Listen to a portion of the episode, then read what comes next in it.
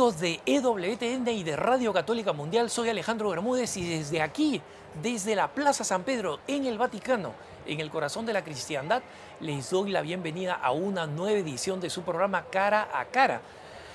Cara a Cara que llega a ustedes gracias a la señal de EWTN en español y de Radio Católica Mundial. Tengo hoy día una invitada muy especial que me ha estado acompañando con su esposo todos estos días para cubrir este importante evento realizado en la diócesis de Roma, que es la Jornada Mundial de las Familias. Es Lucía Luzondo. Lucía, además de tener un ministerio con su esposo eh, muy bello para promover el matrimonio y la familia, es también una abogada con muchos años de experiencia. Y en esta ocasión la he invitado para que conversemos sobre la reversión de la decisión Roe contra Wade en los Estados Unidos y sus implicaciones.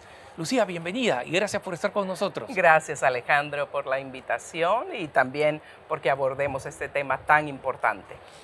Efectivamente, Lucía, creo que todos conocemos eh, los, elementos fundamentales. la legislación norteamericana tiene un fuerte componente jurídico, ¿no?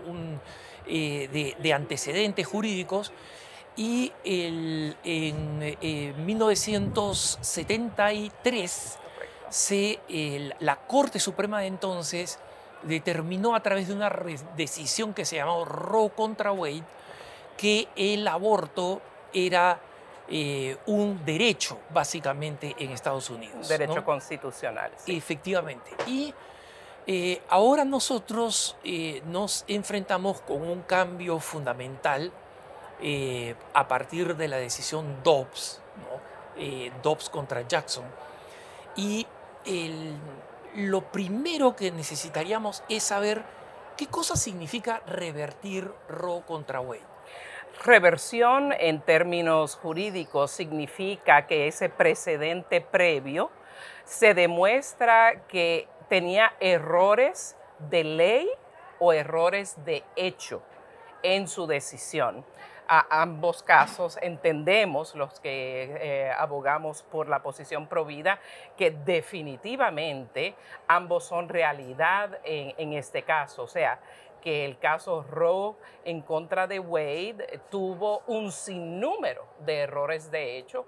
De hecho, estuvo basado en muchas mentiras y manipulaciones de la agenda proabortista en aquella época para, para que la Corte llegara a una conclusión que es simplemente irreal e insostenible. Entonces ahora tenemos por fin, después de tantos años, eh, son desde el 73, van a ser 40, 50, años, el, próximo 22 de enero eh, del 2023, por fin tenemos la oportunidad de corregir esos errores fundamentales de hecho y de ley.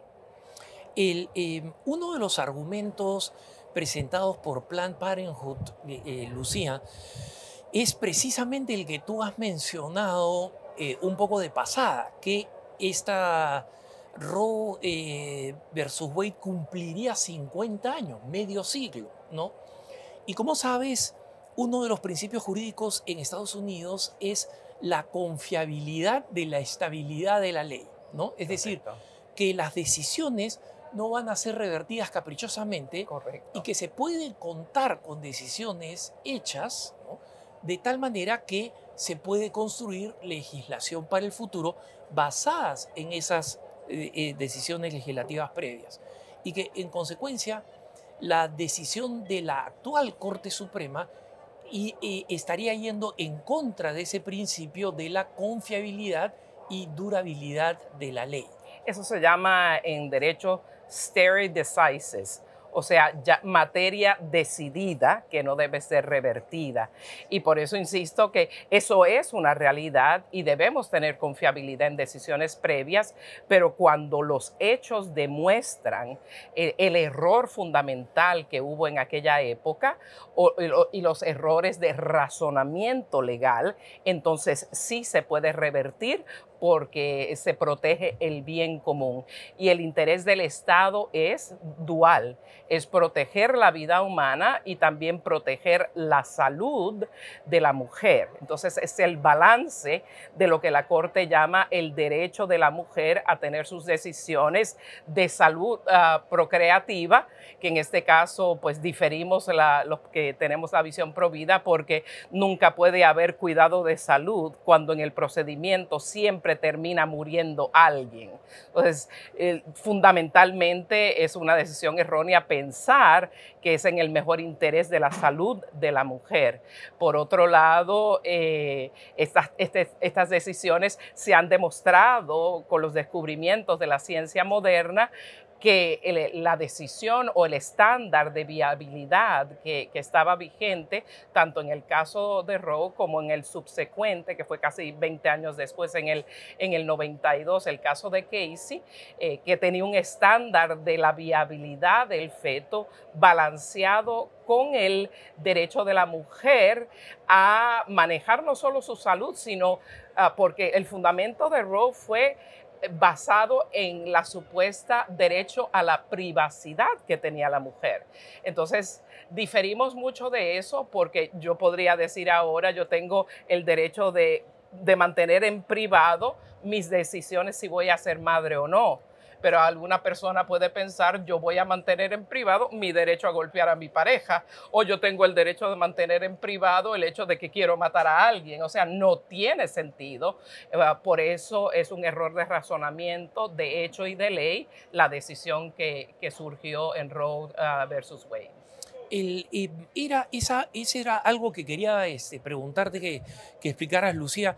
Y eh, quisiera saber si ya lo has explicado en parte o en todo, porque cuando decías que ha habido un vicio en el proceso que es posible señalar Correcto. y que en cuanto y que, y que por tanto justifica una corrección aunque hayan pasado 50 años no 49 años este el em, esta, esta interpretación equivocada por ejemplo del derecho a la privacidad el, eh, que, señalas como un, como un error y los vicios que se pueden cometer si es que sirve como fundamento jurídico exclusivo.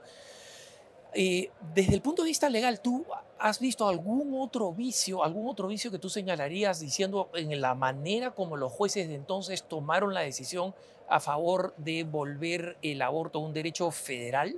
Otro vicio fue del que nace este, es que lo basan en una cláusula de la Constitución que dice que las personas deben tener lo que se llama due process, o sea, un proceso propio y digno de que, de que la materia de sus casos sea escuchada apropiadamente. Entonces, están diciendo que el derecho de la mujer a terminar la vida de su propio hijo es algo que eso salvaguarda su derecho a presentar su caso.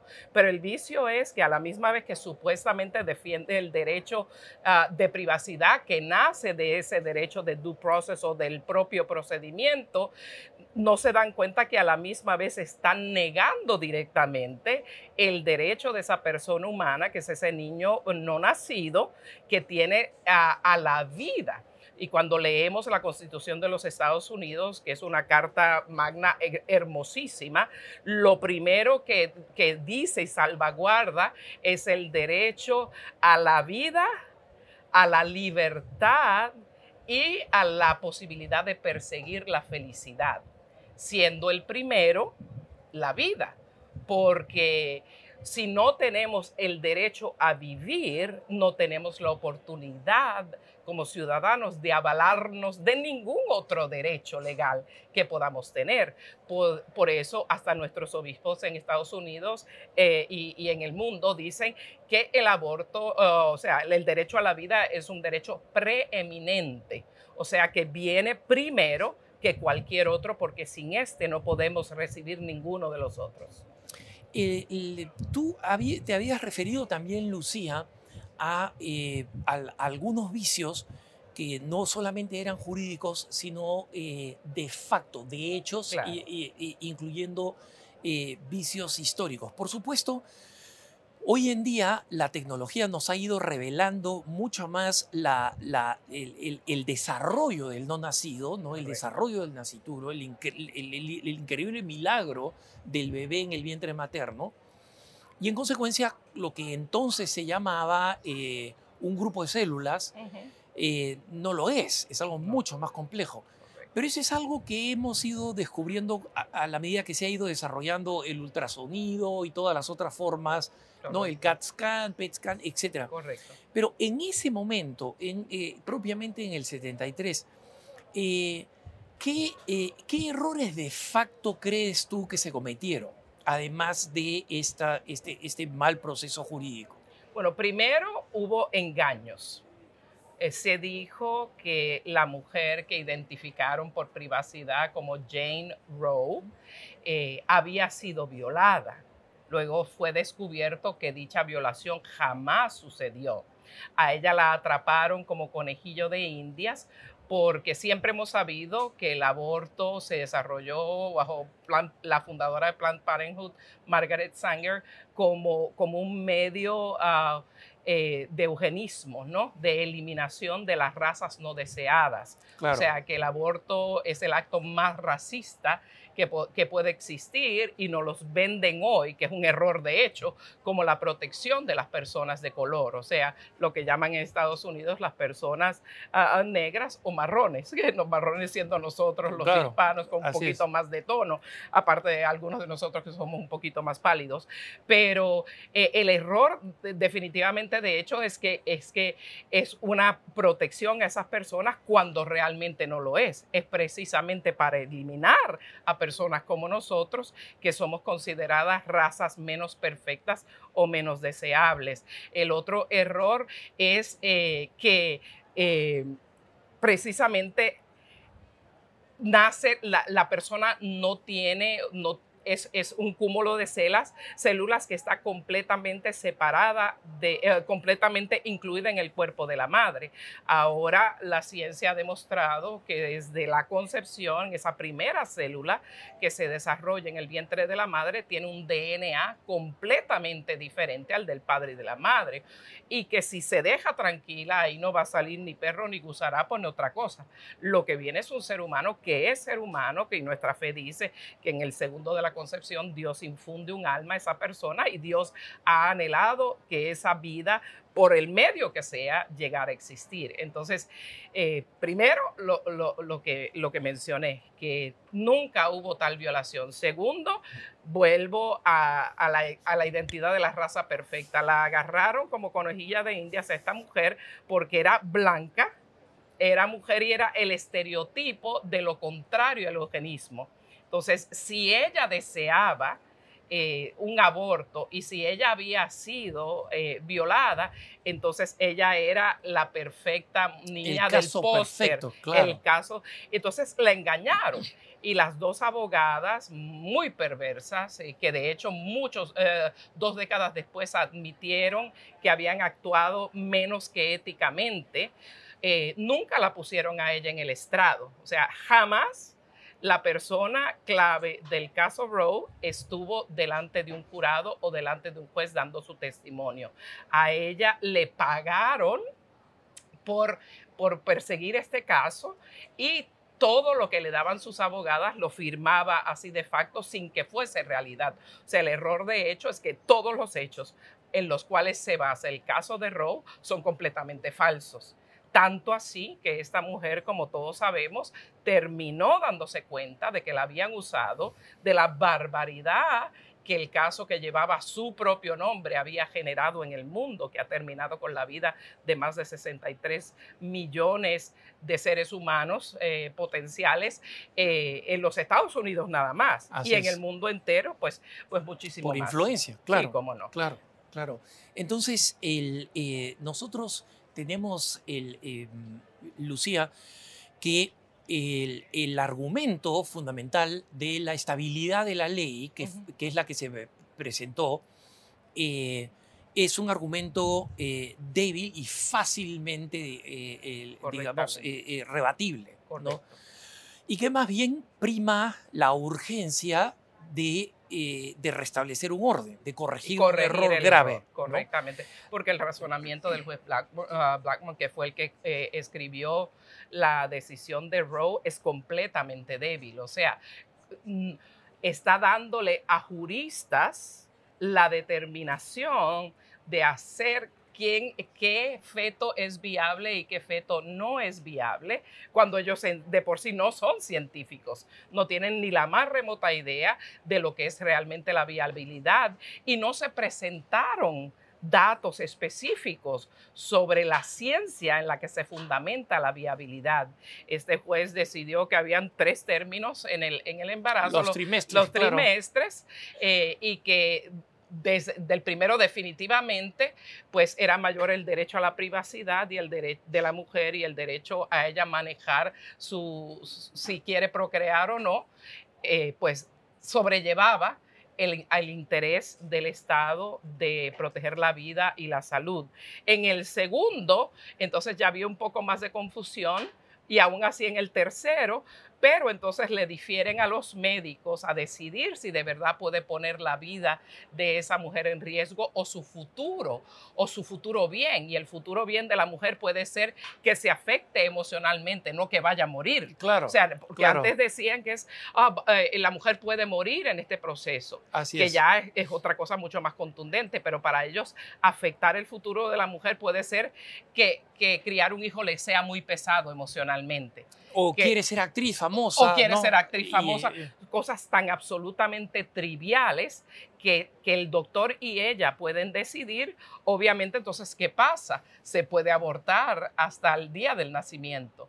Por eso tuvimos mucho después un caso que vio si se podía ah, hacer lo que se llama partial birth abortion, uh, un aborto, de parto parcial. Por parto parcial, o sea que salía la cabecita del bebé, ahí mataban al bebé, destruían el bebé, no quiero, es, es, es, tan terrible que no lo quiero describir, y entonces lo sacaban a pedazos al bebé, que ya es un, un bebé que ya literalmente había cruzado, el, canal. el, canal. Así es. Entonces esto nos puede llevar a, a diría yo, salvajismos tan grandes en contra de la vida humana y eso lo llaman eso pues una visión progresista y yo la llamo realmente una visión regresiva porque lo, lo, que llaman hoy progresivo para mí es regresivo y es como ser de regreso a los tiempos donde, donde los indígenas eh, mesoamericanos pues ofrecían niños, ¿verdad? Y le arrancaban el corazón a la gente. Estamos, eh, hemos vuelto a esos tiempos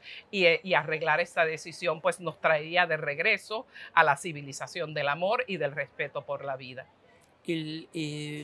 una de las cosas eh, importantes, eh, Lucía, es que eh, la, es, el aspecto político, no jurídico. Correcto. existe una tremenda presión desde el punto de vista político. Muchos de ellos los hemos señalado en, el, programa de WTN Noticias, estas organizaciones fascistas, secretas de eh, feministas que han amenazado con comenzar a destruir, que han comenzado a destruir eh, centros de crisis de embarazo. Correcto. Porque, digamos, si alguien cae en el fanatismo fascista, eh, el, incluso entiendo que quieran atacar un lugar donde se produce ideología, digamos así, ¿no? o pensamiento, pero un lugar donde se atienden a las madres, ¿no? Y donde a, las, a las mujeres que han decidido tener su bebé se las acompaña no solamente hasta, hasta, el, em, hasta el nacimiento, sino hay, hay centros de crisis de embarazo que acompañan a las mamás uno, dos o hasta tres años. Correcto. Porque han, han tenido su bebé en, en, una situación muy inmadura, entonces necesitan aprender un oficio, aprender a tratar al bebé. No hay una organización en el mundo como un centro de crisis de embarazo que se dedique tanto a hacer la caridad. Y esto contra lo que dicen eh, eh, las abortistas que, eh, que los, los pro vida solo somos pro nacimiento. Cuando yo les preguntaría a los abortistas, después de que una mujer aborta, ¿Qué apoyo les dan? ¿Qué, apoyo les dan? ¿Qué, qué, qué, qué, oficina de Plan Parenthood la llama una semana después a decirle, oye, ¿cómo te sientes?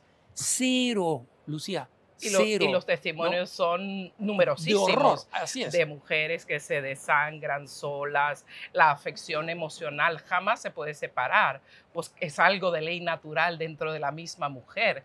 Sabes que has matado, a tu inconsciente te lo dice y para mí es una contradicción inherente porque el lema de estas personas proabortistas, estas feministas radicales, es eh, pro-choice, o sea, pro-opción de la mujer. Entonces, ¿por qué no defienden la opción de la mujer? Que sí quiere proteger la vida de su hijo, que sí quiere salir adelante con él, que sí quiere que nazca y darlo en adopción, porque ese derecho de esa mujer que es real, que es independiente, ella es tan mujer como cualquier otra, aunque hoy también quieren hacer desaparecer el término de lo que es una mujer. Así es eh, que es lo más, lo más desastroso del mundo que hemos visto, bizarro completamente, pues ellas mismas se contradicen, o sea, es o nuestra ideología o muerte. Entonces, nadie, nuestra opinión verbal de proteger la vida para ellas es agresión, pero que se puede, que se puede contestar con, con agresión física violenta porque para ellas nuestra opinión de proteger la vida es más violento que que ellos nos destrocen a nosotros, porque si te matan, te destrozan, queman, eso para ellos es eh, un, coraje justificado. una, prevención del daño que estamos haciendo a la salud de la mujer. ¿no? Exacto. Que ese es el gran concepto de manipulación metalegal, porque digamos, no es, no es un argumento legal, tú como, como abogada sabes que ese no es un argumento eh, legal, pero también como alguien que es una activista en la defensa del matrimonio y de la familia, sabemos que esa argumentación lamentablemente está siendo promovida por muchos medios. Es decir, se está comparando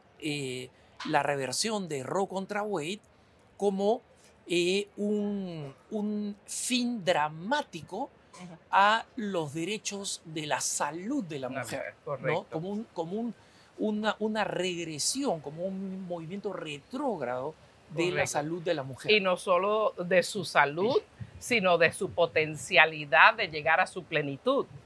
O sea, las feministas están viendo el matrimonio y la maternidad como opresión y le meten a nuestras muchachas esta irrealidad cuando la mayoría de las mujeres, algunas van a tener llamado a la vida religiosa consagrada como tú, pero la inmensa mayoría va a estar llamada a la vocación del matrimonio. Entonces, te están alejando de lo que netamente puede ser realmente la vocación que Dios tiene para ti y donde sí vas a encontrar la plenitud. Por eso yo auguro, ¿verdad? Es como una eh, casi profético, ¿no? Que especialmente estas muchachas millennial o de la generación Z que se han criado con esta narrativa, que la consideran real, yo, eh, cuando ya tengan 40, 50, 60 años, vamos a tener, creo yo, la generación de mujeres más triste, más vacía, más ansiosa y más desolada de la historia de la humanidad.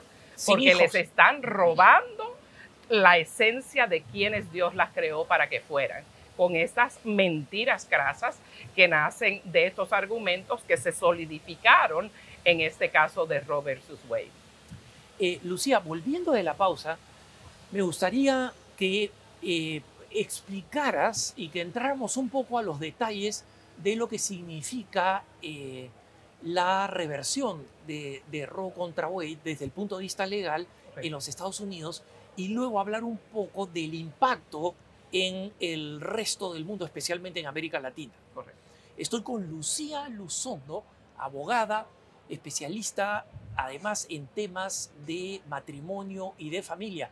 Este es su programa cara a cara. No se vaya porque volvemos después de una pausa muy cortita.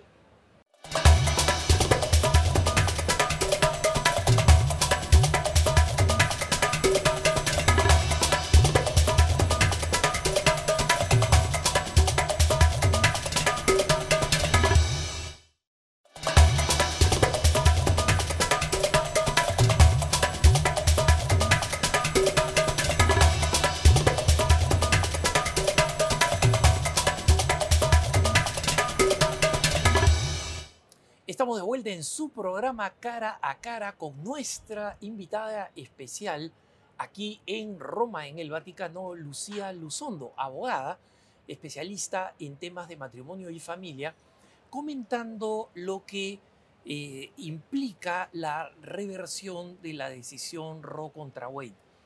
Eh, mm, Lucía, ante todo, has explicado con bastante claridad por qué esta, eh, esta, esta ley de la tierra, digamos, en Estados Unidos, que era Roe contra Wade, aunque cumpliera 50 años el próximo año, era una ley injusta que tenía que ser, que tiene que ser revertida, que tiene que ser eh, eh, cuestionada con una nueva decisión de la Corte Suprema. El em, revertir Roe contra Wade, ¿qué implicancias legales tiene? Eh, comienza con tu mente ordenada desde lo, desde lo más importante hasta las cosas, hasta las las minucias, digamos así.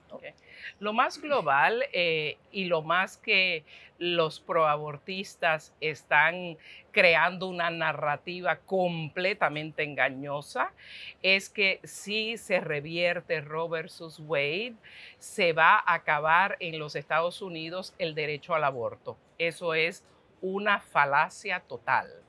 Lo que sí va a suceder es lo que debió haber sido siempre que era como era eh, jurídicamente manejado el supuesto, entre comillas, derecho al aborto, porque de hecho la Constitución no lo cita en ninguna forma, que es otro error grave de ley. Dice, nace de un derecho constitucional y fue creado eh, por un argumento completamente falso. ¿no? Así que primeramente, entonces ya no es ley federal, que se tenga que proteger el derecho al aborto eh, desde antes de la viabilidad supuesta del feto, sino que esa decisión revierte a las legislaturas de cada uno de los estados de los Estados Unidos. Esa es una de las cosas que mucha gente no entiende. Eh, hay ya eh, unos 15 estados que tienen codificadas en sus leyes, leyes que protegen muchísimo el aborto, de hecho, eh, con, límites mucho mayores que lo que habla eh, Roe versus Wade. O sea, que en esos estados no va a cambiar absolutamente nada. Va a seguir reinando la lastimosa ley pro aborto de cada uno de esos estados.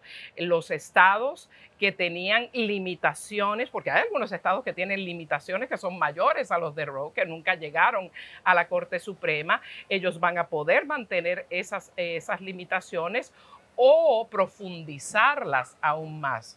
Entonces, eh, una de las, otra de las falacias es que la mujer no va a poder decidir con respecto a eso y por el contrario, porque Roe versus Wade lo decidieron nueve jueces de la Corte Suprema, que nunca fueron electos por el pueblo. Son burócratas que son nombrados y, y ratificados por el Senado de los Estados Unidos. Ahora sí, cuando hay leyes nuevas, ¿Quiénes aprueban esas leyes en los congresos de cada uno de los estados? Los legisladores que fueron electos por el pueblo. Incluyendo a las mujeres. incluyendo a las mujeres. O sea que si la decisión en vez de nueve jueces eh, montados en su palestra, ¿verdad? En su, en su torre de marfil, no son los que deciden. Va a decidir usted como mujer en el estado donde usted vive. ¿Y cómo lo hace? Eligiendo a los legisladores que usted entiende que eh, representan mejor su posición o votando a favor o en contra de legislaciones eh, específicas con respecto a este tema. O sea, que por el contrario, ahora es que el pueblo va a poder elegir pero lo van a poder hacer basado en lo que es la creencia de la mayoría en ese estado particular porque que es mucho más justo, porque hay estados muy conservadores. Eso es, eso es la democracia representativa. Otra no lo es. O sea, cuando, si todo lo decide la judicatura, que es lo que han hecho pues, los países que han entrado en sistemas totalitarios, por eso justamente controlan en Congreso, pero mucho más empiezan a nombrar jueces que están a favor de sus posiciones radicales, porque entonces eh, nulifican hasta la acción de la legislatura y convierten en ley todo lo que ellos quieran cuando, cuando se, le damos el derecho del voto a las personas. Esa es la verdadera democracia representativa y vamos a poder hablar eh, eh, bajo ese asunto y, nos, y en cada estado no se va a poder imponer la visión general de personas de otro estado.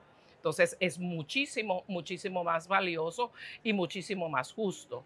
Y no es verdad que, la, que, la, que se pierda el control completo, porque pueden que hayan algunas que pongan restricciones más fuertes, pueden eh, haber estados que los mantengan como están o pueden haber estados que los limiten, que no deben haber aborto, a menos que, sea en casos de, violación o en caso de incesto o en caso de que verdaderamente la vida de esa persona puede estar en riesgo. Eso es otra de las grandes falacias de, la agenda proabortista que dice que el, eh, el parir, ¿no?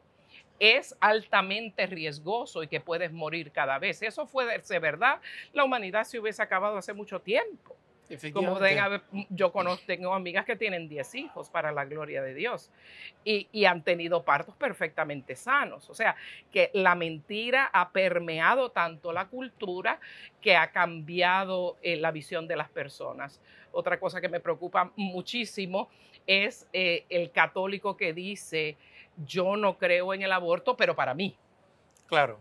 Ahora yo no puedo eh, limitar el derecho de otra persona a pensar diferente. Eso sería igualito que decir, eh, yo tengo mi visión de que robar es malo.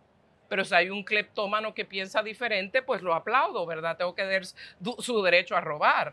O, yo estoy en contra de, de la esclavitud. Claro. Pero no te puedo imponer a ti que tú no tengas un esclavo. Exacto. Es, completamente ilógico. Y esos fueron los mismos razonamientos fallidos de, la Corte en el caso Roe versus Wade que tenemos la oportunidad de revertir. Y, para, para, aclarar un poco lo que va a significar también el cambio en los estados, el, eh, Lucía, y corrígeme si, si estoy equivocado, es que cada vez que un estado quería establecer una limitación, limitaciones razonables, por ejemplo, el permiso de los padres para menores de edad, cosas completamente razonables. El, eh, eh, prácticamente en cada ocasión en que se trataba de establecer una limitación razonable, eh, inmediatamente Planned Parenthood llevaba esta decisión diciendo que era anticonstitucional, con la intención de que no se pudiera aplicar y que luego siguiera un larguísimo camino jurídico para ver si terminaba en la Corte Suprema. Entonces, eh, y todo esto se basaba en la idea, en, el hecho o la leyenda de que Roe contra Wade era intocable desde ningún punto de vista. Algunos estados decían, una menor no puede ir con un adulto y cruzar la línea estatal, porque eso es lo que hacían algunos allí donde se eh, se, obligaba a que una menor este, eh, eh, tuviera, necesitara el permiso de los padres. ¿no? Y este tipo de leyes que se oponían a, la, a la responsabilidad de los padres, a la intervención de los padres, fue extraordinariamente beneficiosa para los abusadores sexuales. Exactamente. ¿No? ¿Por qué? Totalmente. Porque gracias a Planned Parenthood podían llevar a, a, niñas que ellos mismos habían embarazado ¿no? Este, intimidándolas a que abortaran, ¿no? Para ocultar el abuso. Sin el permiso de los padres. Efectivamente. De hecho, eso pasa tan reciente como más temprano en este año. Yo participé a distancia, en línea, en las audiencias del estado de Illinois donde se estaba tratando de quitar la ley que protege a las niñas, requiriendo el informarle a los padres que la niña iba a tener un, eh, aborto. Y justamente los agentes de Planned Parenthood y de otras organizaciones nacionales pro abortos muy fuertes estaban justamente alegando eso y la quitaron. Y el, el, alegato de una de mis amigas que testificó, Mary Fiorito, que eh, asistió mucho al cardenal George, Así de, Illinois, una, una mujer fantástica, una abogada maravillosa, hizo un gran argumento, igual perdieron, porque estas personas proabortistas son radicales y ven así con gringolas la vida, por, por más efecto que haga, pero justamente está pasando eso. El pedófilo está, como digo yo, que tira confeti para arriba de la Claro. celebración. Porque puede hacerle el daño a una de estas niñas y esconder su propia porquería, su propio crimen. Porque eso sí es un crimen. Así es. Pero entonces están dándole la oportunidad a través de estas leyes de esconder el crimen que ellos mismos han, han prometido, a, a- cometido a expensas de estas niñas inocentes. El- entonces, el fin federal de- del aborto el, eh, significaría, Lucía, que ahora, cuando un Estado toma una legislación restrictiva, ya no puede ser enjuiciada ante la Corte Suprema, ¿correcto? Correcto. Ya, eso es muy importante saberlo. Y cada, y cada uno de los estados pues ya no va a tener que, que- que luchar contra este estándar ah, falso eh, completamente y puede establecer las limitaciones que entienda necesarias. Y la representación del pueblo a través de los legisladores que tomen estas decisiones y de las cortes que también si se litiga dentro de la corte, pues obviamente va- van a poder permanecer con, con esas nuevas leyes, Claro.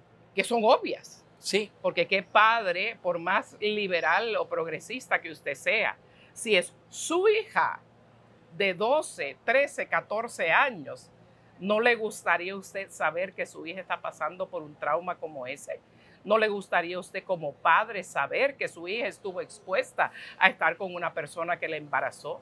Y que si esa niña tiene menos de, de 16 años, es lo que se llama violación estatutoria. O sea, no hay tan siquiera que probar que la niña dio o no dio consentimiento.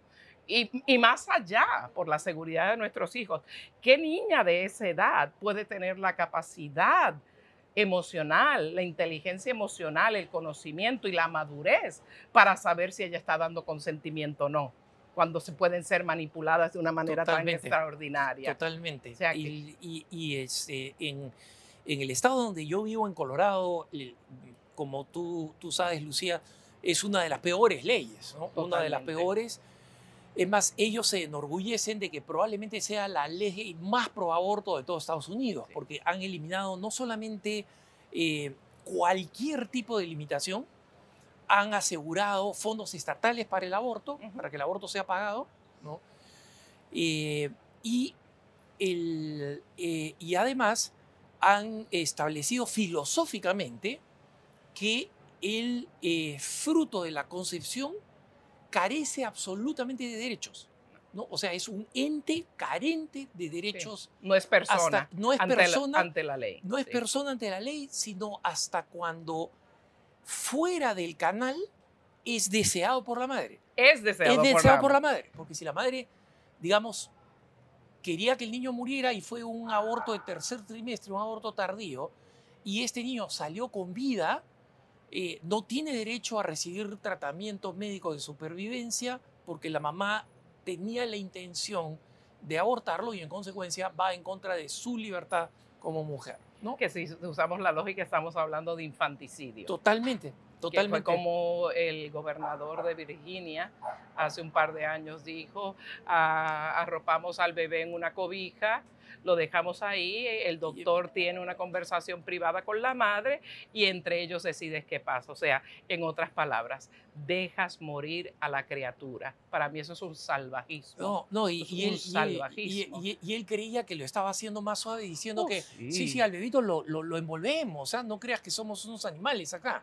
Sí. Lo envolvemos. Sí, claro. Claro, pero si la mamá y el doctor se acuerdan, "Mira, ¿sabes qué? Hay que morirlo, lo tiramos a la basura. Esa Claro. parte no la dijo. Y ¿no? esto lo llaman progreso Efectivamente. y derechos de la mujer. Así es. Y eso es algo que si una mujer tiene conciencia y no ha perdido la razón, la va a marcar por el resto de la vida. Así es. Ahora, lo bueno el, el, el- que, que- que hemos visto, así como hay estos estados que tú has mencionado, hay otros estados que ya tienen lo que llaman leyes detonantes, ¿no? Es decir, que con el fin de Roe eh, versus Wade entran inmediatamente eh, leyes que ya han sido pasadas y que limitan dramáticamente el aborto, ¿no? Eh, tenemos el caso eh, más estricto probablemente en Oklahoma actualmente, el más pro vida, Correcto.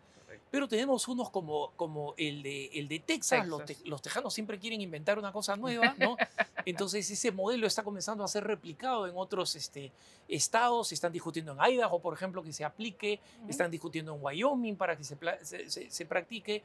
El, em, Dakota del Sur ya tiene una ley detonante, es decir, que inmediatamente entra en, el, eh, en funciones, pero hay, algunas, este, hay algunos estados que eh, desde Roe contra Wade nunca cambiaron, porque como esta ley, tú indicaste muy bien, es una ley federal, nunca cambiaron sus antiguas legislaciones de aborto. Correcto. Y los estados ahora se consideran, digamos, progresistas, pero las leyes del aborto que tenían de los años 20 son leyes extremadamente restrictivas, ¿no?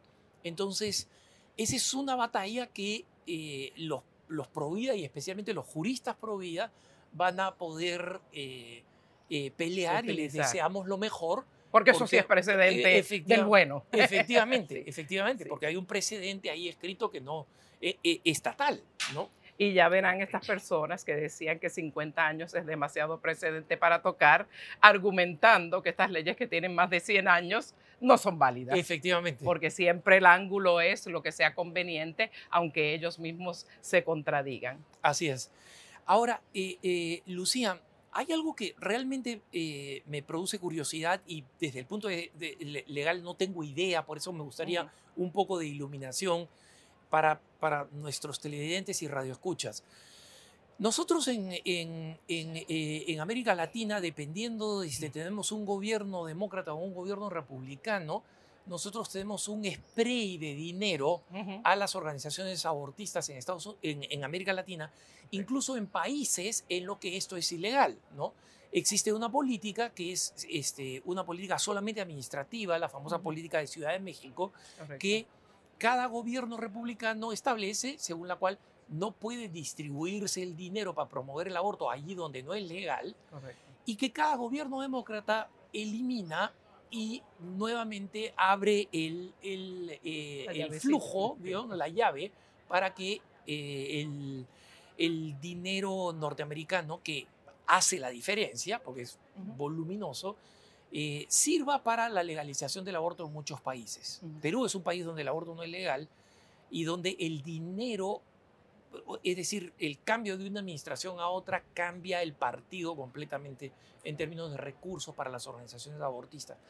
Algo de la política internacional, una vez que no es un derecho federal, eh, ¿debería cambiar o es posible que cambie? Sí es, sí es posible que cambie, porque permite o no que esa llave se abra, porque cuando la llave está abierta, entonces estos países también manipulan sus leyes, especialmente cuando los gobiernos son, eh, son amigables a la posición proabortista, siempre se manejan para poder recibir esos fondos. Y por eso, de hecho, eh, ha sido como un efecto dominó en el mundo entero, especialmente en América Latina, desde Roe versus Wade, cuando se ha permitido, se ha legalizado el aborto, que muchos de nuestros países que jamás hubiesen aprobado algo así por su propia cultura lo han podido, lo han podido aprobar, pero definitivamente tiene efecto.